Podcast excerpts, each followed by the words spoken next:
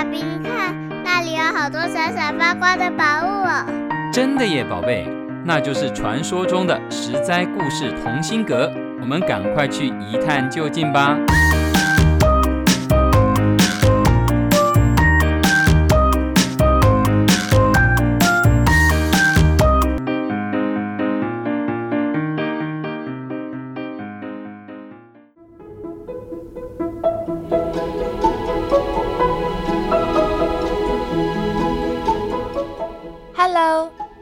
亲爱的小朋友们，你今天过得好吗？欢迎收听《心有灵犀一点通》系列，我是实在故事同心阁里把幸福阳光洒在你身上的桑尼姐姐。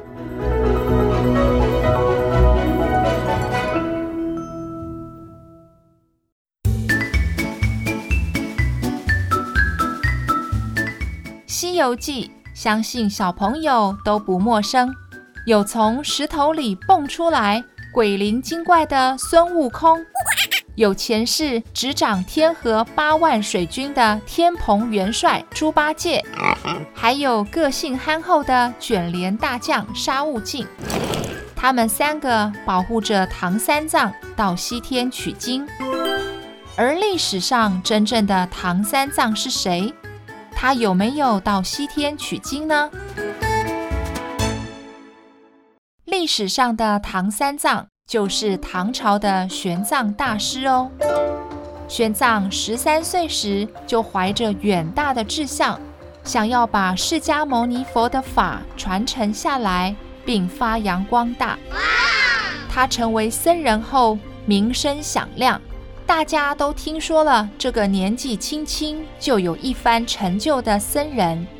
玄奘为了学习佛法，到处拜师求学，但是他学习得越深入，就越觉得困惑，因为佛教是从当时的天竺国传到中国来的，两国的语言不同，很多翻译过来的佛经都有错误，造成解释上的问题。于是，玄奘决定亲自去一趟佛教的起源地天竺，也就是现在的印度。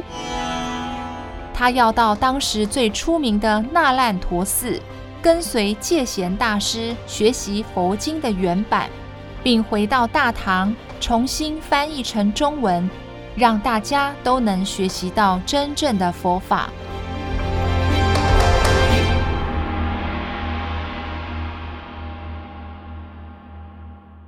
当时不像现在，机票买了就可以出国。玄奘要到遥远的印度，必须先取得通关文书。可惜相关部门出于安全的考量，并没有答应玄奘的请求。不过，玄奘并没有因此打退堂鼓，而是暂时居住在京城，等待时机。后来，国内发生了自然灾害，农作物欠收，皇帝允许长安的百姓们出去寻找食物。二十八岁的玄奘抓住这个机会，混进灾民的队伍里，偷偷离开了长安，踏上西行求法的艰辛之路。光是去程，玄奘就耗费了三年的时间，历经各种险难。发生很多不可思议的事情，这些点点滴滴以后有机会再分享。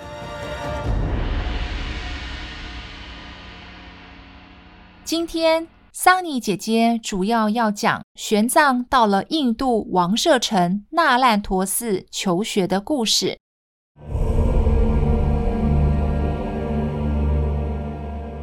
三年后。玄奘好不容易抵达了印度，便去拜见那烂陀寺的主持人，已经一百零六岁的戒贤法师。一见到法师，玄奘就非常恭敬地跪下顶礼。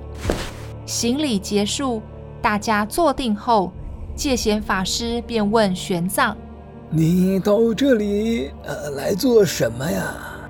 玄奘恭敬地回答。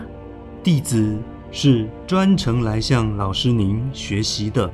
戒贤法师听完，突然嚎啕大哭起来，哭得一把鼻涕一把眼泪，大家都非常错愕。这时，戒贤法师叫了他的亲侄子觉贤法师说：“你跟大家讲讲，三年前我病痛苦恼的故事。”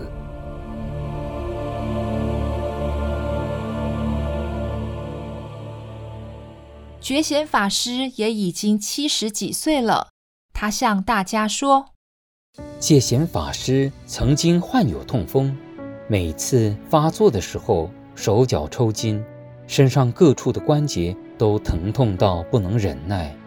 这种病时好时坏，二十几年来反反复复。三年前病痛又加剧了，法师痛苦到了极点，甚至动了绝食的念头。法师开始不吃不喝，想要自然地结束自己痛苦的生命。想不到啊！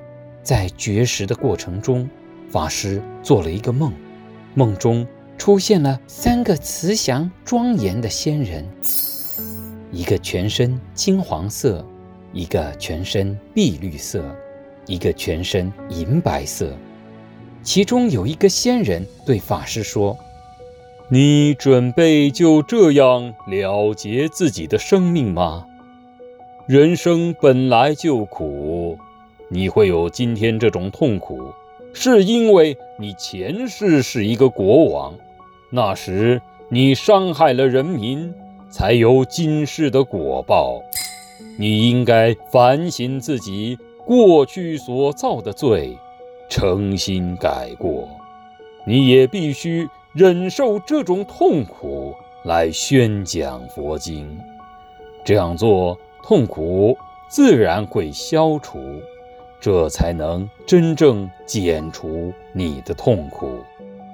戒贤法师在梦里听到这番话以后，赶紧礼拜这三位仙人。原来金黄色仙人是文殊菩萨，碧绿色的仙人是观自在菩萨，银白色的仙人是弥勒菩萨。三个仙人特地来劝戒贤法师。希望法师能讲学重要的佛典，这样身体就会逐渐好转。仙人特别交代，中途有一位僧人渴望能够学习佛法，请法师务必要等待那位僧人的到来，好好的教导他。梦醒之后，戒贤法师遵循先人的指示，忍受痛苦，宣讲佛法，病痛真的。减轻很多。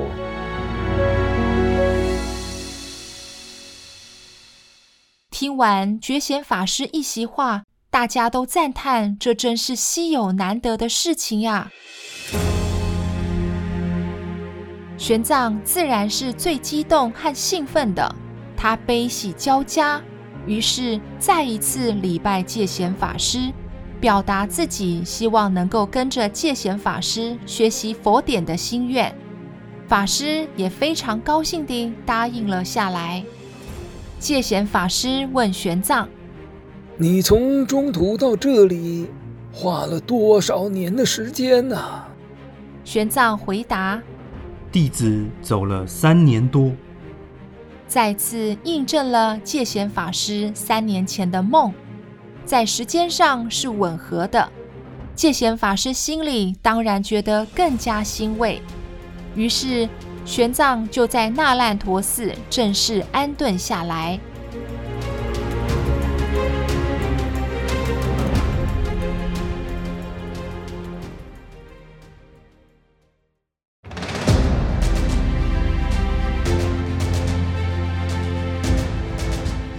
玄奘在那烂陀寺。展开了五年的留学生涯，学有所成后，再一次历经千辛万苦，回到自己的家乡，把佛法带回去。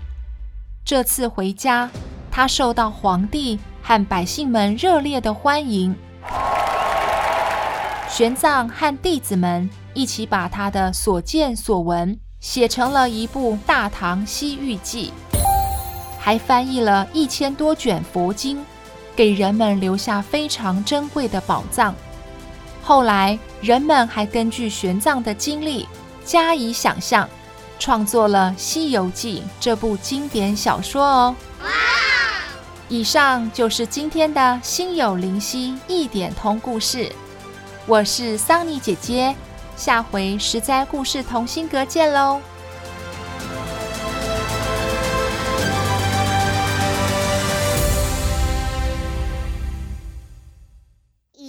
由十三十三网络教育学院制作播出。